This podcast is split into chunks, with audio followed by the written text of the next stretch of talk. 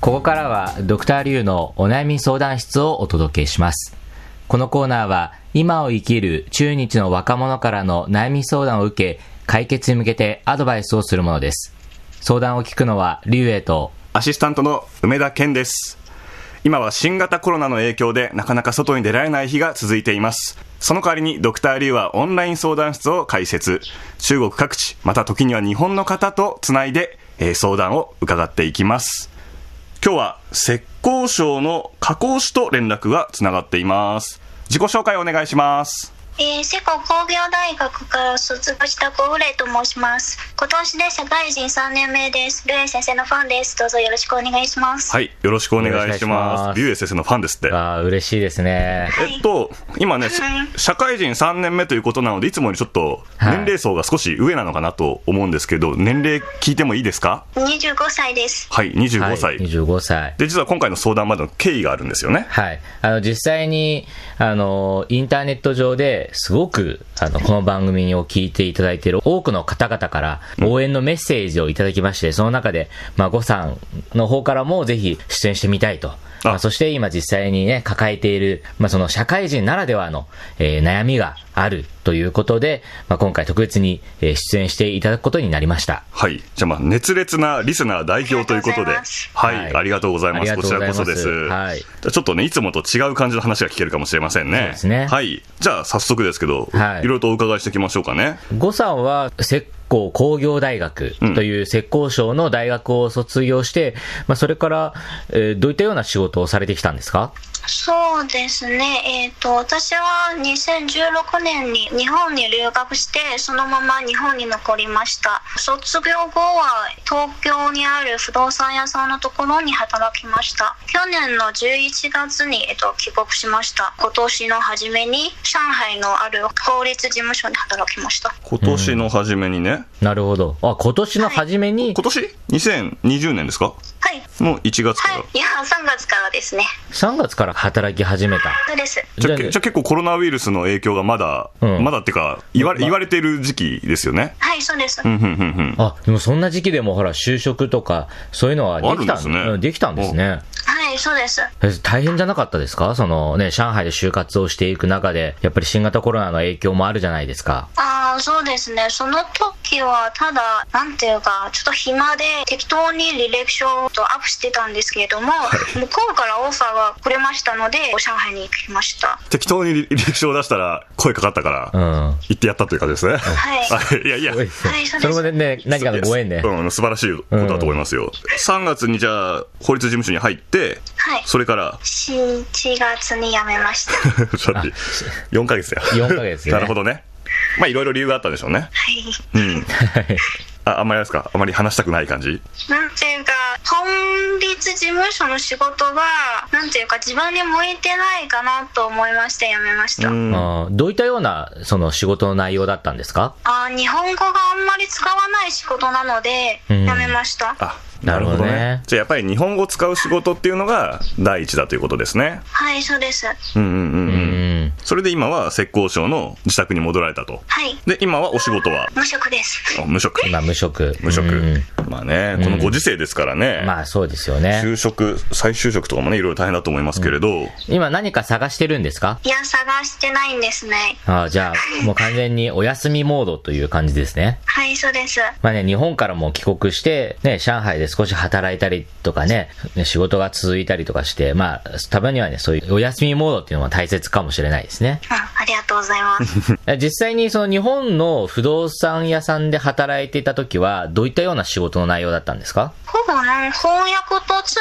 訳ですね。うんえっと、中国人向けなので、中国人の、えっと、お客様が来たらご紹介しますっていう形なんですね。うん、なるほど。どういったようなお客さんが多かったですかああ、一番多いのは学生さんなんです。あなるほど。留学学生生。ね、う。うんん、はい。お部屋を借りるとか、部屋を買うとか、なるほどね。まあ、買うっていうの もね、中国人らしい発想かもしれないですよね。うん結構こっちは普通ですからね、部屋をそう、まあ買ってそう住でむっすていうよのね。は。ええはい。その仕事は楽しかったですかあ楽しかったです。それは仕事の内容が楽しいですかそれとも、その大学とかで学んできた日本語を使って仕事ができたから楽しかったですかあそうですね。両方ともあるんじゃないですかうね。ーえっ、と、不動産屋のところなんですけれども、時間が自由ですので、あ働きやすさもあったということですねなるほど。はい、そうです。それ日本に住んでたってのも良かったんじゃないですかねあはい。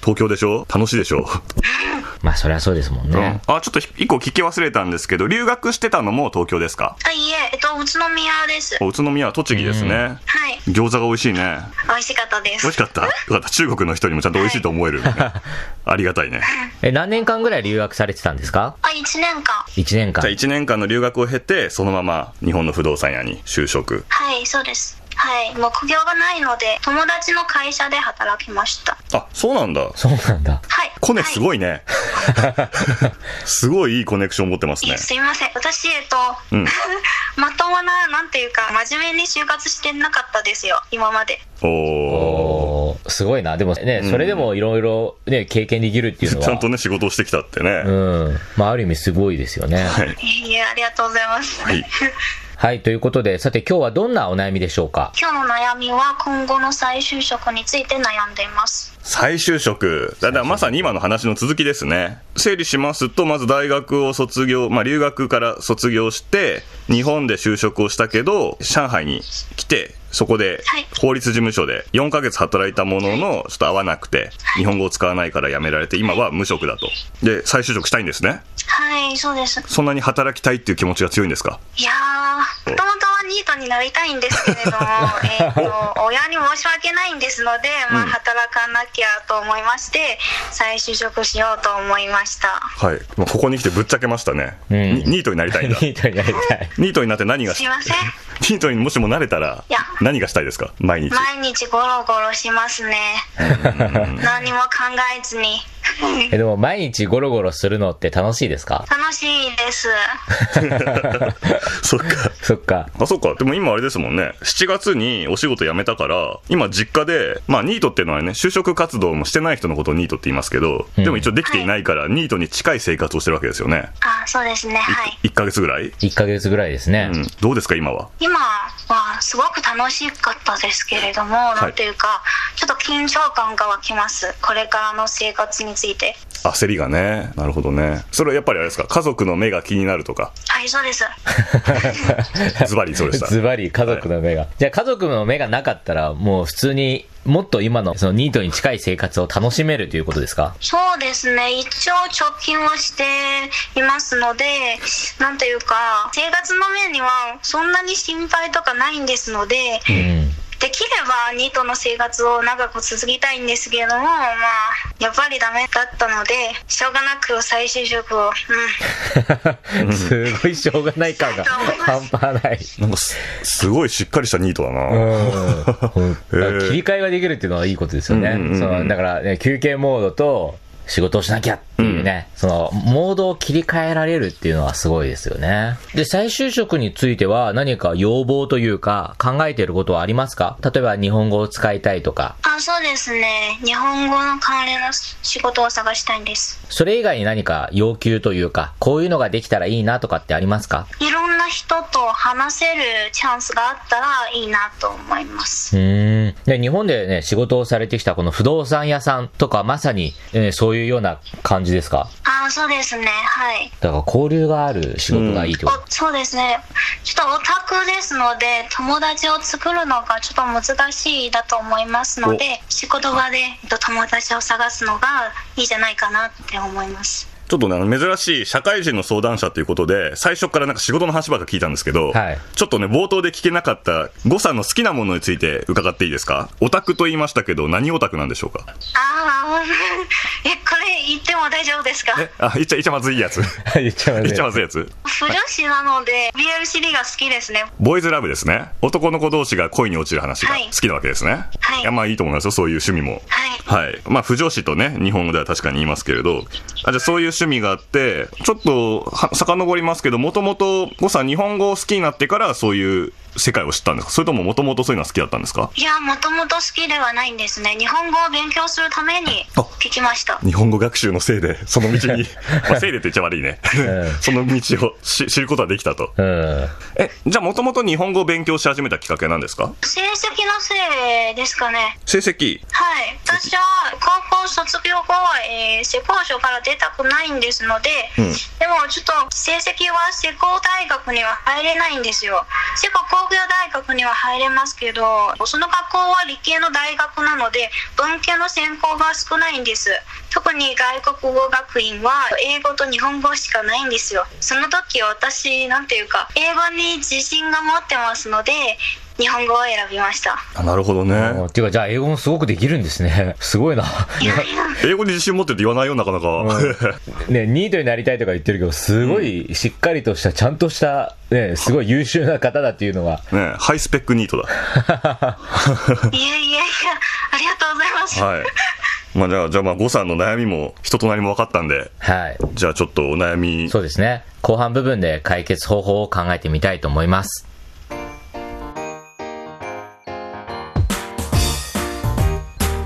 お聞きの放送は北京放送中国国際放送局です。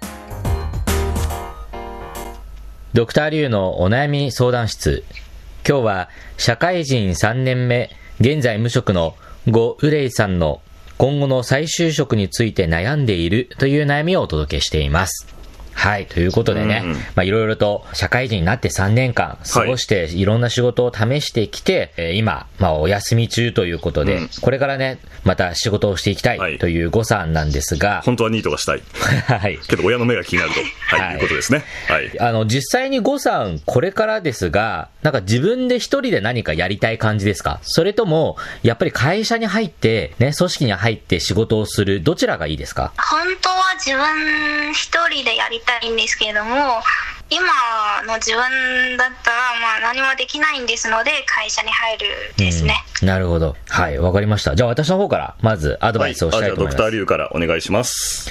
あのはいお願いします実際に、その、ゴさんは、今まで、まあ、二つ仕事を経験してきましたよね。まあ、それぞれ辞めた理由とかがあると思うんです。なので、もちろんね、楽しかったところもあると思います。仕事をしている上で。はい例えば先ほどね、その不動産屋さんで働くとき、いろんな人と交流ができて楽しいとかっていう話もありました。まあなので、ズバリ私がアドバイスしたいのは、そういうね、仕事に対するいいところ、えー嫌なところ、今まで経験してきたこの仕事の中で、この二つを大きく分けて、一つ一つリストアップしていくことをお勧めしたいと思います。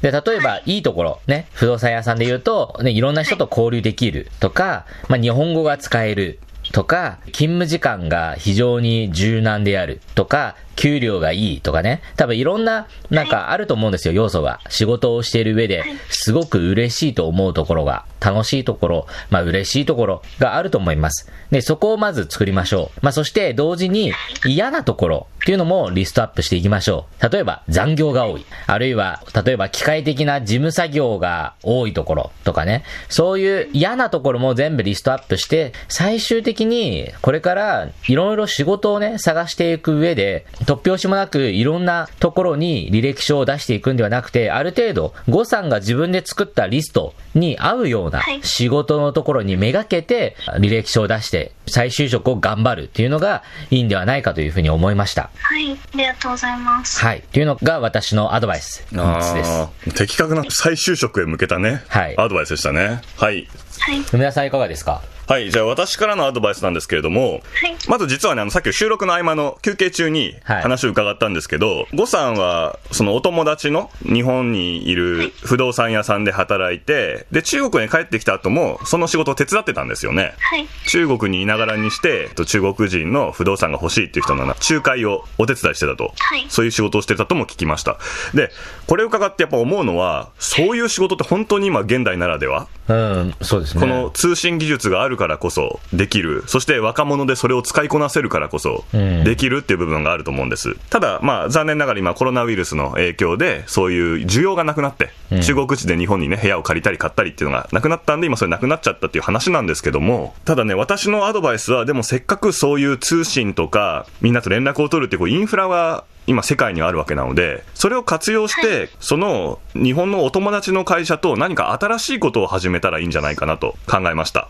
例えばですね、あの、今あの、まあ、コロナの後で、日本では、ズームとか、まあ、中国でもね、テンセント会議とか、うんいろいろなこう、会議アプリが流行して、それを使って本来オフラインじゃできないようなオンラインでの講演会やったりとかうん、講座をやったりとか、うんそういうことが今行われてますよね。で、やっぱり呉さんはこれだけ日本語が話せて、で、日本の文化に、まあ、サブカルチャーも含めて、すごい詳しいわけですから、ちょっとごめんなさいね、あのね、具体的にこういうことをしろっていう企画例まで言えないんですけど、何か今こんな状況でも、その、中国の人たちに日本の良さとか、そういうことを伝えて、このコロナの状況が終わった後で、たくさんの人が日本に来て、またその、えー、呉さんのお友達の日本の不動産屋さんを利用してくれるような、まあ、そういう宣伝というかうん、報告になるような活動を今からやっておいてもいいんじゃないかなと、私は思いました。あーはいそうですね。はい。はい、今でも、この状況でもそういうふうにやれることはあると思うので、はい。その呉さんのお友達の会社に相談して、ちょっと私広告するから、給料くださいと。なるほど。はい。もしくは一緒になんか企画を考えましょうと。はい。はい。まあ、今のところね、絶対来年にオリンピックも延期にはなりましたけど、やるというふうにはい進んでますし、インバウンドの需要は日本にはたくさんあると思うので、はい。うん、それを後押しするような、呉さんならではの日本語も駆使した、うん、例えばね、もし表に出るのがいいんだったら動画で日本を紹介する動画を撮ってアップするとかでもいいかもしれないし、まあそういうセミナーを開くとか、そういう活動をしていけば今からでもできるかなと私は思いました。あ、はい、そうです。はいありがとうございます。はい、私のアドバイスは以上です。はい。ということで、ゴさんいかがでしょうかそうですね。おお二方はおっしゃる通り、なんていうか、両方ともいけますね。まずは自分が探したい仕事に対するいいところと悪いところをリストアップして、自分が何をやりたいとか考えて、まともにと会社に入って仕事をします。で、えっと、それと同時に、 そうですね、梅田さんがおっしゃる通り、SNS とか活用して、新しい計画を立てて、えっと、日本の良さを中国人に伝えるようなことをしたら、来年か再来年か利益になりますのうんで、うん。うん。 頑張ります。はい。ぜひね、あの、新型コロナで、なかなか家から出られない、この時期だからこそできることとかね。はいまあ、いろいろありますからね。それにね、今この時期 SNS であってもね、パソコンに向かってこうカタカタやってれば、うん。両親は何も言わないと思 うんで。お何か仕事してるな。まあ、そうこれねは。仕事よって言えばね。そうね。はい。そうですね。それ時間稼ぎに。ありがとうございます。はい。はい。ぜひね、頑張ってください頑張。ってください。はい、ありがとうございます。ドクターリュウのお悩み相談室。今日は社会人3年目、現在無職のゴ・ウレイさんの今後の再就職について悩んでいるという悩みをお届けしました。それではまた次回。再见。再见。